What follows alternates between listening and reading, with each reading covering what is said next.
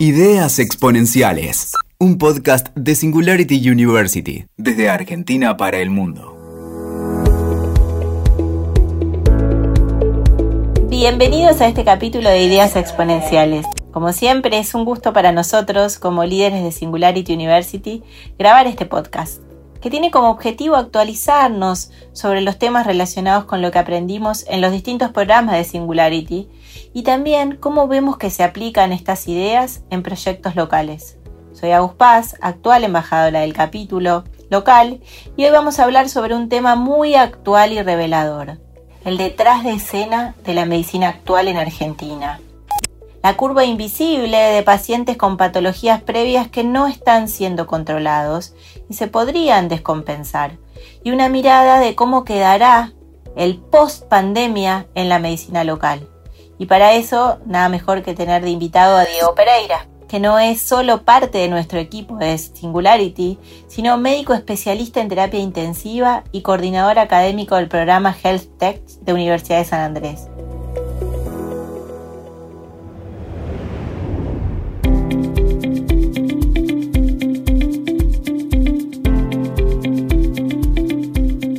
Hola Diego, ¿cómo estás? ¿Qué tal Agus? ¿Cómo andás? Eh, me encanta estar acá haciendo este podcast y vamos un poco a hablar de la posta, vamos a hablar un poco de la realidad de lo que está pasando en la medicina local argentina y regional. Tal cual. lo primero que te iba a preguntar, vos que estás trabajando ahí en la trinchera, ¿no? Que de alguna manera nos cuentes qué, cómo ve la gente que, los médicos, todo el personal de salud, o sea, la gente que de verdad está allá eh, lo que está pasando con la medicina hoy en día. Pero contame la posta de lo que está pasando, ¿eh? Voy, voy a contar la, la, cruda realidad, eh, sin, sin ánimos de ofender a nadie ni comprometer a nadie, sino que voy a contar la verdad, lo que está pasando en el trabajo día a día, lo que estamos viendo desde el punto de vista microscópico y macroscópico, ¿no? Y yo creo que esta pandemia un poco puso al desnudo, ¿no? Y me gustaría utilizar esa palabra, porque cuando alguien generalmente cuando, si alguien está desnudo y alguien lo ve desnudo, como tiene mucha vergüenza, pudor. Y esto está pasando exactamente con la medicina hoy acá en Argentina y a nivel regional y me animaría también a global también. Algunos con menos pudor, otros con muchísimo pudor. Y si hacemos una mirada crítica de lo que está pasando actualmente en Argentina, eh, yo como médico, la verdad que en muchos casos estoy con mucha vergüenza con algunos aspectos, ¿no? Eh, y esto mirándolo no es solamente algo que esté ocurriendo ahora, que vos decís tipo, bueno, vino la pandemia, el gobierno actual, los que gestionan la salud actualmente, sino que esto es algo que viene hace un montón de tiempo y esto lo, veníamos sabiendo, o sea, sabíamos que esto en algún momento iba a pasar y, sabíamos que eh, nos iba a poner en evidencia de esta manera. Eh, nosotros vemos la película, es como que estamos viendo una película ya más vieja, ¿no? De, lo, de, lo que está pasando, porque vemos a España, Italia, Corea, a Estados Unidos, a Nueva York, vemos lo que está pasando con la pandemia y de a poco nos empieza a pasar. Todo lo que está pasando allá va a empezar a pasar acá. Entonces como que ya sabemos qué es lo que va a pasar y ellos súper preparados y nosotros no. Entonces, nosotros no, ¿de qué punto de vista? Nosotros no desde los, del primero y principal de los sistemas de salud. Ya de por sí tenemos un sistema público y un sistema privado. Algunos tienen acceso a mucho, otros tienen acceso a poco. Entonces ya ahí tenemos una disparidad tremenda en cuanto al acceso de la salud. Yo sé que muchos van a decir, o mucha gente dice, aguante la salud pública y me gusta la salud pública y yo prefiero ir a los médicos de la salud pública, que en realidad los médicos somos todos los mismos, en lo que trabajamos en el sistema público, el sistema privado, y todos estudiamos los mismos libros, o sea, eh, todos somos los mismos, nada más que algunos tienen recursos y otros no tienen recursos. Algunos tienen gente que gestionan bien la salud y otros que tienen mal la gestión. Entonces, eh, sin ir más lejos y para hablar bien a la realidad, desnudo y crudo, vos vas a un hospital público hoy y muchas veces estás en una camilla en un pasillo esperando una semana para poder conseguir un tratamiento, literal, en un pasillo, y vas a otras clínicas, sí, como a, mí, a mí me gusta clasificarlas en, como los hoteles, ¿no? Una estrella o cinco estrellas, tenés clínicas, una jeringa o cinco jeringas, y vas a una clínica de cinco jeringas y tenés eh, un montón de cosas de acceso. Entonces, esto ya logra una disparidad tremenda eh, a la hora de hablar de la cruda realidad. Ok, o sea que lo que vos me decís es, primero que nada, que ya sabíamos que esto hace muchísimos años eh, no estábamos listos para algo que sabíamos que iba a venir, algo así como no era un cisne negro para muchos, sino que más bien era un cisne blanco, que se parecía mucho a todos los cisnes que vemos, solo que todavía no había llegado. Y cuando llegó, desnuda de alguna manera lo que pasa en la realidad. Pero de alguna manera esto también genera que haya habido decisiones que se tomaron en relación a qué hacemos con la pandemia, ¿no? ¿Qué hacemos con el virus este que vino a, quedarse no sabemos por cuánto tiempo? Y entonces, ¿qué pasa dentro de los hospitales y sanatorios privados hoy en día? ¿Están llenos? Este, ¿Cuántos virus de verdad, cuánta gente con virus de verdad está yendo a internarse? ¿Y qué pasa con las otras patologías que ya existían desde antes? Bien, a la pregunta que, que me haces, y la voy a ir desarrollando en varios puntos, cómo estamos preparados desde el punto de vista de la gestión pública y privada con esto de la pandemia. Bueno, acá en realidad estamos haciendo lo que podemos. Hay pocos recursos, hay pocos materiales, esto es a nivel global, pero en Argentina al estar tan al desnudo, esto se potencia muchísimo más. Entonces, con lo que tenemos, tenemos que empezar a improvisar, a reinventar y a tratar de solucionar este problema que tenemos ahora, que es la escasez de recursos la escasez de recurso eh, material tecnológico y la escasez de profesional especializado para atender este tipo de, patología. ¿Por qué? Eh, en este punto me quiero tener un segundito nada más porque para atender un paciente grave por corona, contagiado por coronavirus, la mayoría hacen lo que se denominan distrés respiratorio y este distrés respiratorio solamente puede ser manejado a través de un respirador y el respirador debe ser manejado por un especialista en terapia intensiva, el primer problema es la escasez de especialistas en terapia intensiva que hay en el país. Es muy poca la cantidad de especialistas.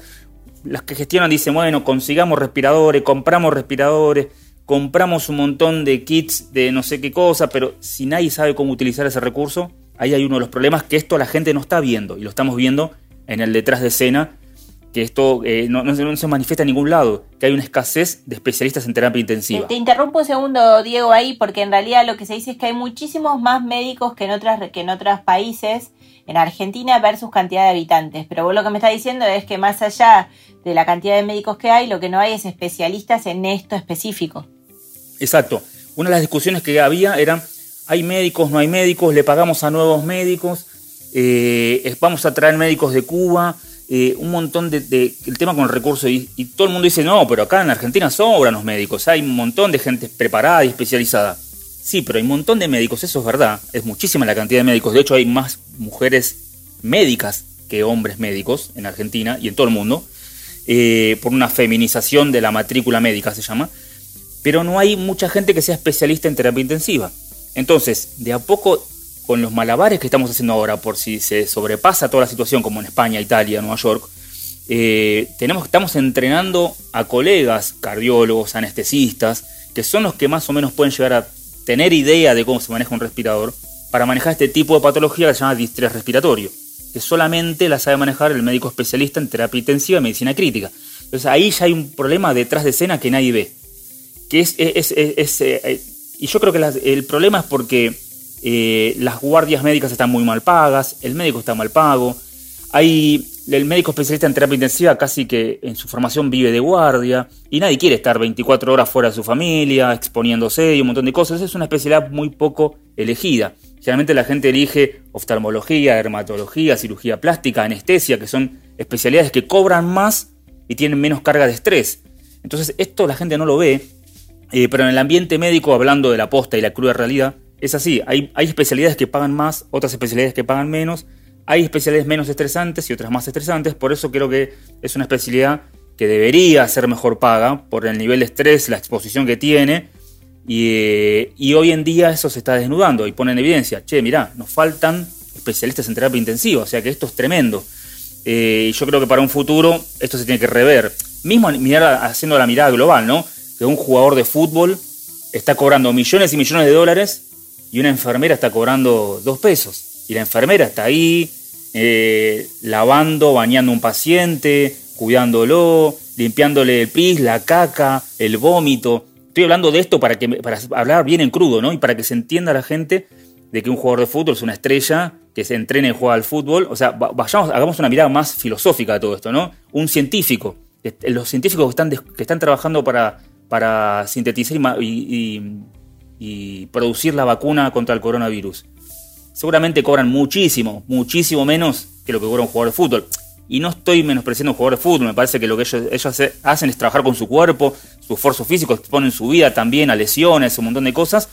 Eh, pero me parece que acá, haciendo una mirada más global, económica, debería ver. Pero exponiendo a la medicina en la cruda realidad, ese es uno de los puntos donde claves, ¿no? ¿Y qué pasa con el, la exposición que tienen estos médicos especialistas o los que sean de otras especialidades que dicen yo me sumo para combatir esta pandemia? Lo primero que lo que se ve desde afuera, yo que no soy médica, es que no parece haber tantos casos de coronavirus como de dengue, por ejemplo, acá.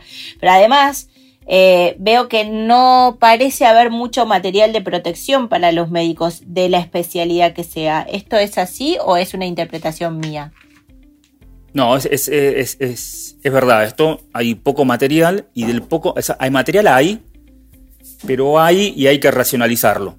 Entonces, eh, por ejemplo, una de las cosas que no pasa, esto hablando bien crudo, también vuelvo a repetir esto, la palabra, que la gente entienda que estamos hablando, es que muchas veces un paciente crítico hay que entrar a verlo unas de 15 a 20 veces por día.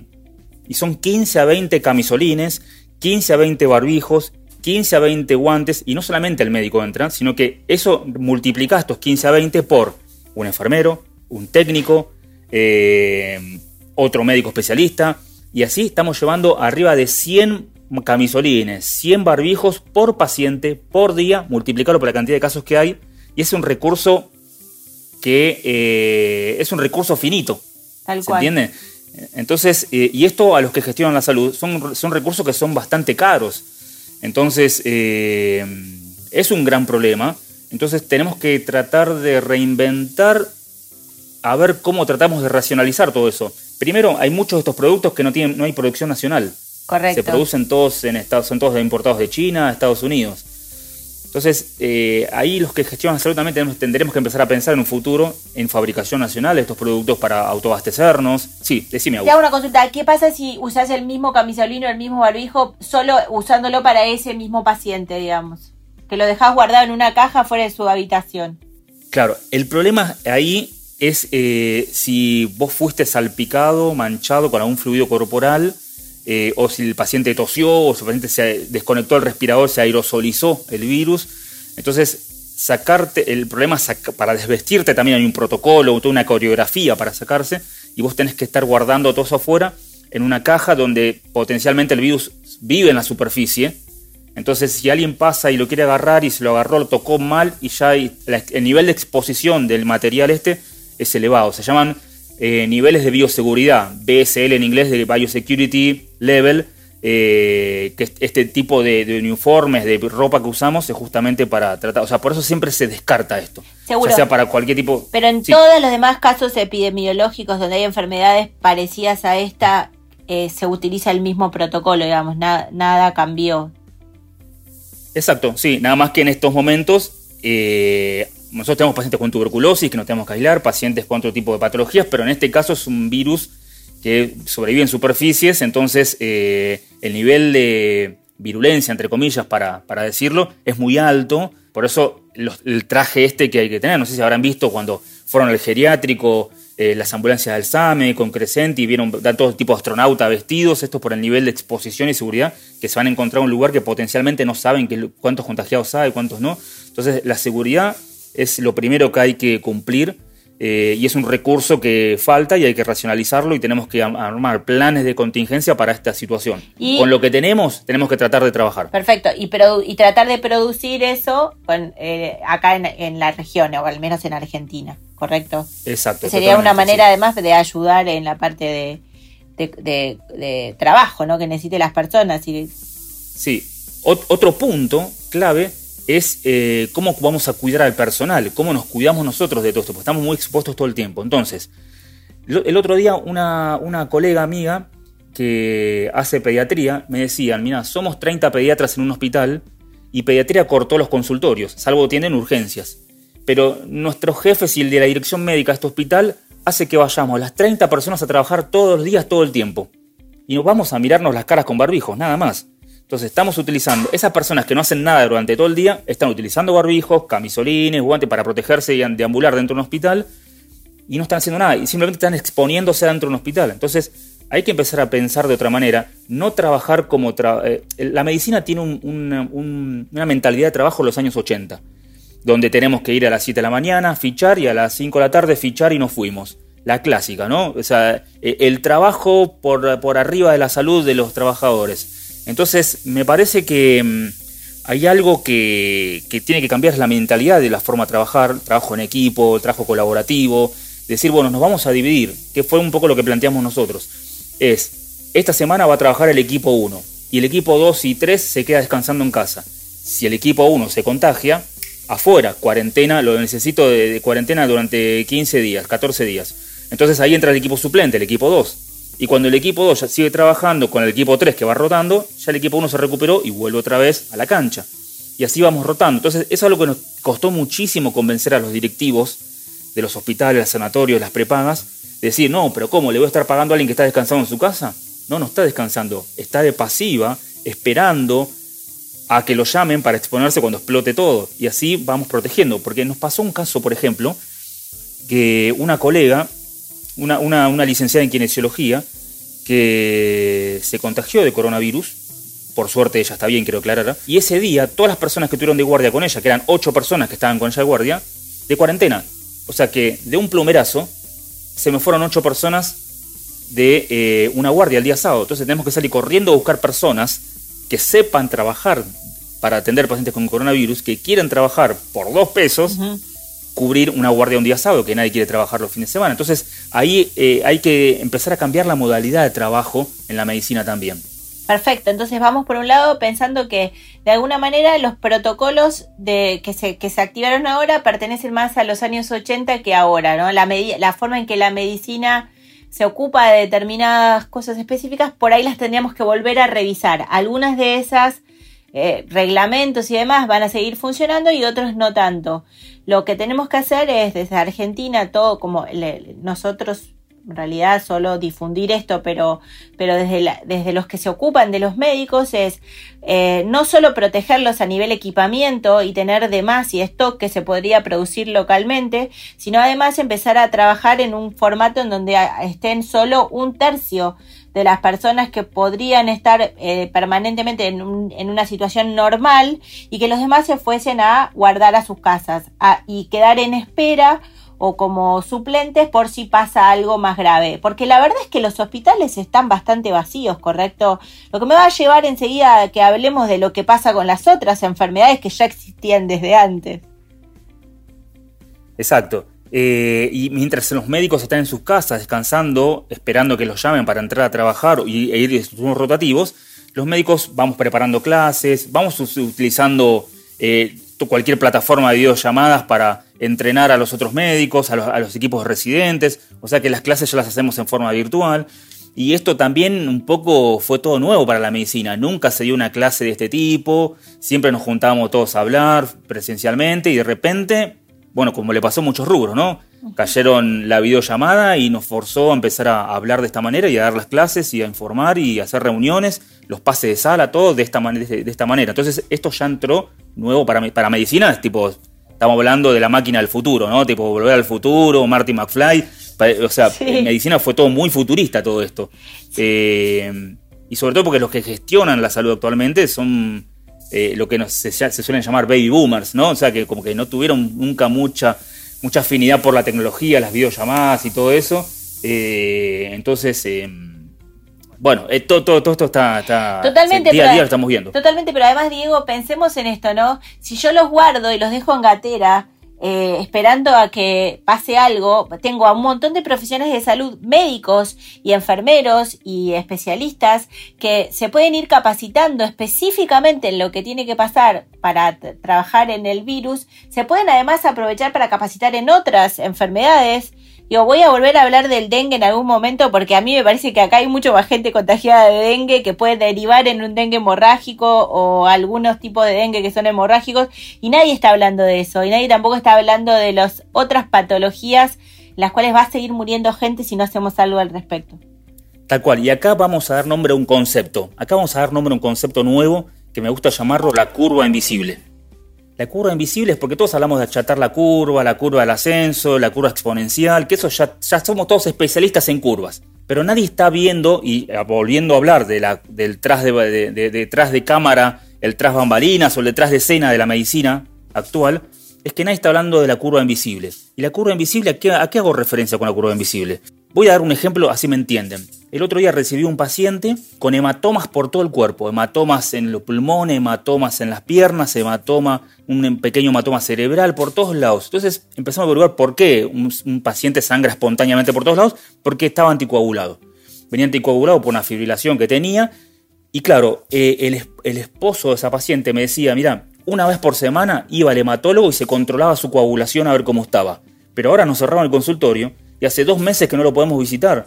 No podemos contactarlo, no, nadie nos recibe, nadie, nadie nos quiere hacer un laboratorio para esto. Entonces, claro, empezaron a haber unas patologías que se empezaron a complicar.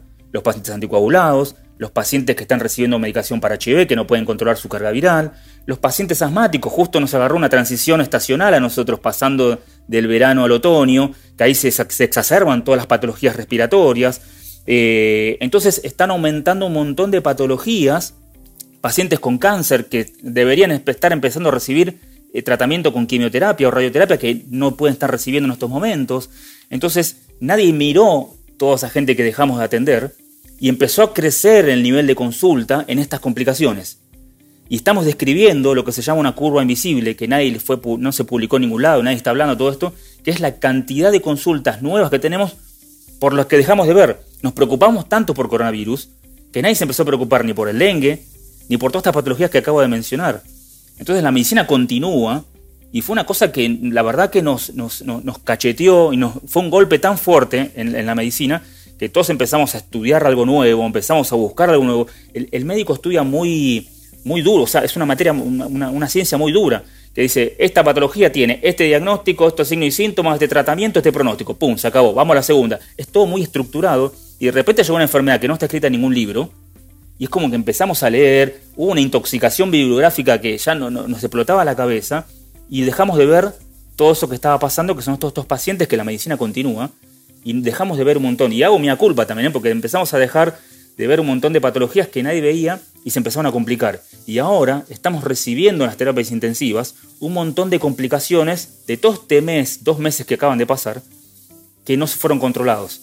Entonces me parece que tenemos esta reapertura de la cuarentena, como se dice, es empezar a reabrir de a poco los laboratorios, los laboratorios de análisis clínicos, los diagnósticos por imágenes, los consultorios, para ir, ir apagando este fuego que sin querer no, no dimos cuenta y se empezó a prender y empezó a quemar las papas en otros lugares.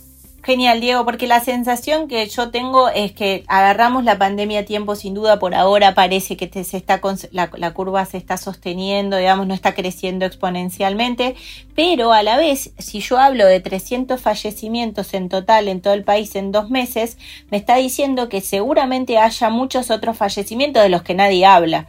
Como yo creo que 300 en total en dos meses es muy bajo comparado con el fallecimiento normal de la gente en cualquier país, pero vos sos el médico, así que por ahí estoy diciendo una barra basada.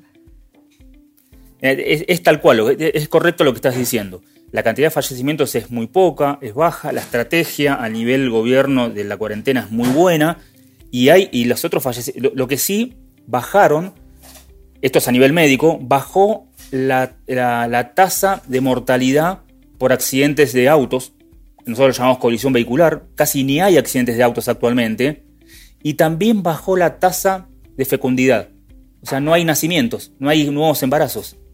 O sea, por la crisis, la, pandemia, la gente quizás decide, no, no, tiene dinero, no, tiene, no, quiere eh, eh, subirse a nuevos proyectos. Ahí bajó, la cantidad de embarazos bajaron. O sea que para un periodo de acá nueve meses van a haber muy pocos partos. ¿sí? Y, también está aumentando, como los, ancianos, los adultos mayores se están cuidando cada vez más, al cuidarse cada vez más, quizás se, empieza a aislarse, se van a empezar a enfermar menos, y si yo trazo esto a nivel global, van a haber más ancianos, más, adultos mayores en el mundo y pocos nuevos nacimientos en el, en el próximo año. Entonces es un fenómeno que también tenemos que estudiar, que hay pocos embarazos ahora, porque nadie se está queriendo embarazar por las dudas, el coronavirus, la embarazada es una paciente de riesgo, nadie quiere quedarse embarazada y los viejos que se están cuidando cada vez más se enferman menos, pero aumenta la cantidad de viejos en el mundo. Esto a, nivel global lo vamos a ver. y nadie está pensando en esto. Súper interesante porque lo que nosotros nos enseñan de Singularity es que empezamos a prever posibles escenarios futuros, no solo en el corto plazo, sino en el mediano y en el largo, de toda esa tubo de posibles escenarios futuros van a ser los que preferimos que ocurran, pero no podemos solo quedarnos con los que preferimos que ocurran, sino que tenemos que estar preparados para cualquiera de los otros, ¿correcto? Exacto. Y en las organizaciones médicas falta gente que tenga una mirada global y una mirada futura. Todos pensamos en el día a día, porque la salud argentina está así. Pensamos en llegar a fin de mes, en que nos paguen el sueldo, en tratar de conseguir tal medicamento, las burocracias, las obras sociales, las prepagas, que el paciente, que el alta, que el familiar, que toda asistencia social, un, paciente sin familiares. Hay un montón de contextos, historias de vidas dentro de la medicina. Y yo creo que por tanta dificultad que hay de tratar de, de remarla y de sobrevivir en el día a día, nadie está mirando el futuro. Hay otras organizaciones en otros rubros que sí, hay gente, hay departamentos y especialistas que se dedican a mirar hacia dónde vamos, cuál es el futuro de todo esto, qué esperamos nosotros del futuro de la medicina. Y no hay nadie que mire y que analice estas cosas a futuro a ver cómo, cómo vamos. Y un poco de a poquito este cachetazo que nos está dando la pandemia y esta exposición y esta evidencia, este, este, esta desnudez que estamos viendo en la medicina, nos está haciendo pensar y a cambiar a ver cómo tenemos que cambiar esto para que no vuelva a pasar una próxima pandemia. O imagínense que yo les diría, como un futurólogo, ¿no? Les diría, en cinco años va a haber otra pandemia. Bueno, a partir de ahora, ¿cómo nos vamos a preparar? Bueno, ahora ya tenemos la experiencia, ya estamos pasando por esta y vimos, nos puso en evidencia y nos expuso a cuáles son todos los errores que hay a nivel de la medicina. Bueno, alguien tiene que empezar a pensar en eso futuro. Eh, me parece que eso es clave, que en las organizaciones, empresas médicas, prepagas, eh, hospitales, sanatorios, cualquier organización, haya gente que piense en el futuro de la medicina. Tal cual, eso es, eso es típico dicho que dicen que lo urgente es enemigo de lo importante, parece que se da también acá, ¿no? Si estamos permanentemente trabajando en la urgencia, no podemos planificar, digamos, posibles soluciones al problema que después se vuelve una emergencia. Entonces es casi como el huevo o la gallina. Entonces, Diego, ¿qué consejos le darías vos no solo a los médicos, sino un poco también a los que nos dirigen en el gobierno o en los gobiernos que vengan. ¿Qué consejo vos como médico darías para estos próximos 20 años para adelante? Em, desde tu punto de vista, por supuesto, por un lado. Y después la segunda pregunta que te haría es, y como pacientes hoy, aquellos que tienen enfermedades preexistentes, ¿qué les aconsejas también? Entonces, de alguna manera trabajamos en lo importante y también en lo urgente.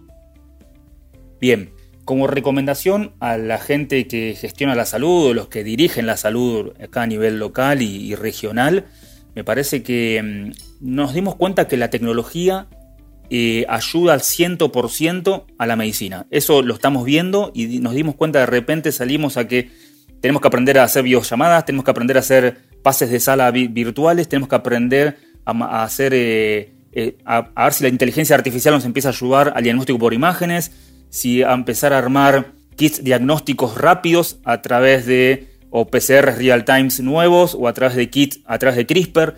No, no hay ninguna duda que la tecnología ayuda a la medicina y hay que empezar a mirarla y a tomarla como ayuda. Entonces, y hay algo importante acá, que el médico no está preparado para esto, no estuvo preparado nunca para este escenario pandemia, ni siquiera para la tecnología. Entonces, mi primera recomendación es que se incorpore una materia de innovación en las facultades de medicina. Innovación médica la figura del médico emprendedor.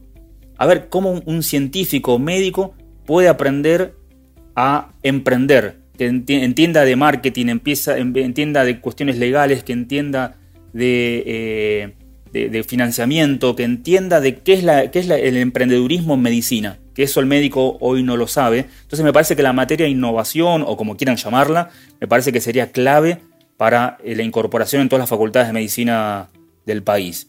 Eso como primer punto. Punto número dos, que empecemos a trabajar en forma multidisciplinaria con otros especialistas, que no solamente la medicina es terreno del médico, sino que la medicina también es terreno de ingenieros, de técnicos, de un montón de otras personas que en el trabajo multidisciplinario nos pueden llegar a ayudar a la medicina y nos dimos cuenta que de repente un médico no puede armar un kit diagnóstico de una hora, sino que necesitamos de biotecnólogos, necesitamos de ingenieros, necesitamos un montón de gente que nos puede llegar una mano a lo que necesitamos. Me parece que ese punto es clave para trabajar en forma multidisciplinaria. Debería haber departamentos de innovación, algo en los hospitales, en las organizaciones, en las prepagas. Eso es clave para tratar de mejorar la medicina actual. Eh, y, bueno, es, que, entendamos el concepto de la reinvención del médico, o sea que el médico se tiene que reinventar, así como se reinventaron un montón de rubros, creo que eh, el médico tiene que empezar a entender eso. el concepto es la, la, transformación digital, ¿no? que eh, es un concepto bastante trillado en otros rubros y en medicina hoy es innovación esto, o sea, hablar de transformación digital es como, ¿qué es esto? ¿De qué están hablando? Tengo que empezar a estudiar transformación digital, la alfabetización digital. Hay médicos que no saben prender una computadora. Esa es la cruda realidad. Entonces me parece que eh, la, incorporación de informática, eh, tecnología en las facultades de medicina me parece que es clave. Y sin ir más lejos, imagínense cuando un millennial o un centennial llega a ser ministro de salud o llega a ser director médico en un hospital. Me parece que es una cuestión de transición que estamos pasando y de, rever los planes de educación que tiene la Facultad de Medicina. Y por último, la recomendación que le podemos dar a los pacientes que, tienen comorbilidades y que tienen eh, patologías agregadas con esto de la pandemia. Eh, la recomendación es eh, cuidarse, quedarse en, las quedarse en la casa, cuidar el entorno familiar. Y creo que ahora esta pandemia nos hizo aprender a todos y rever lo importante que es... Eh, esto va, a quedar un poco medio como viejo, ¿no? Cuando dice importante lavado de manos, qué sé yo, que ya todos lo sabemos. Pero si, si hago la mirada macroscópica de esto, es antes mucha gente iba al baño a hacer pis y sale del baño sin lavarse las manos. Es algo, eh, estoy hablando en crudo, ¿eh? ¿eh? yo creo que esta pandemia nos enseñó a la interacción en manifestaciones, en recitales, eh, en un, equipo del deporte, subirse un transporte público, el hecho de ir con fibra a trabajar porque me van a echar y quiero ir si igual, mira el presentismo, no quiero perder el presentismo en mi empresa. No, no, pará. ¿Qué presentismo estamos hablando? Estamos hablando de salud pública, ¿sí? Estamos hablando de que si vos vas con fiebre por no parar el presentismo, estás dañando a todos tus compañeros de trabajo, a tu familia. Entonces, me parece que esta pandemia eh, nos puso en exposición, nos desnudó y fue un cachetazo a todos los que dirigen eh, la salud. Y ni hablar para los jefes directivos de toda la gente que esté escuchando este podcast que eh, tienen esa filosofía de trabajo vieja de que hay que ir, fichar e irse y el trabajo antes que la salud. No, ahora nos dimos cuenta que la salud es súper importante. Me parece que para los que gestionan a nivel global eh, hay que empezar a invertir en salud, hay que empezar a invertir en investigación, hay que empezar a invertir en tecnología en salud, porque nos dimos cuenta que nadie se quiere morir, que, todos quieren estar vivos, todos quieren vivir mucho tiempo y es hora de darse cuenta que hay que invertir en, estas personas, que está lleno de científicos, está lleno de ingenieros, está lleno de médicos con muchísima capacidad en la región y me parece que hay que eh, aprovecharlos, escucharlos y, y darle un montón de beneficios para que estemos bien eh, en cuanto a lo económico y en cuanto a la salud mental, ¿no? Me parece que eso es una de las recomendaciones y bueno, yo creo que repitiendo lo que dije al principio, esta pandemia desnudó la medicina y nos dio mucha vergüenza.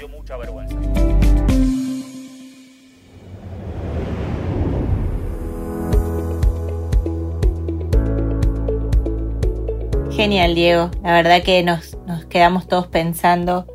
Em, lo que voy a rescatar de lo último que, acabas de decir es que quizás tengamos la tecnología, de hecho la tecnología ya está disponible, mucha de la tecnología que existe hoy en el mundo va a ser mucho más, más fácil la vida en el futuro, pero de lo que nos tenemos que ocupar hoy es de que haya médicos, emprendedores, el tema de aprender a aprender de los humanos, más allá de los robots que van a poder realizar operaciones con cirujanos eh, a la distancia, especialistas, eh, tecnólogos, básicamente líderes que se ocupen de que la tecnología se use y esté en el momento correcto y se invierta en el lugar correcto cuando esto debe pasar. Eh, que haya equipos multidisciplinarios, no solo médicos, sino biotecnólogos, ingenieros y demás, que trabajen en conjunto para que esto futuro sea posible, eh, que la transformación digital sea un éxito también. Y por un lado pedirle a los que se ocupan de, las políticas de largo plazo, y no solo las de corto plazo, sino las de largo plazo, que los que van a hacer que nuestro país salga adelante mejor y en la región lo mismo, eh, que, se ocupen de empezar a generar programas pensando en ese largo plazo y a nosotros los humanos mortales, los que no estamos en la diaria, que también nos ocupemos con cuidado personal, con respeto a los demás, con el lavarnos las manos, con las cosas sencillas que podemos hacer.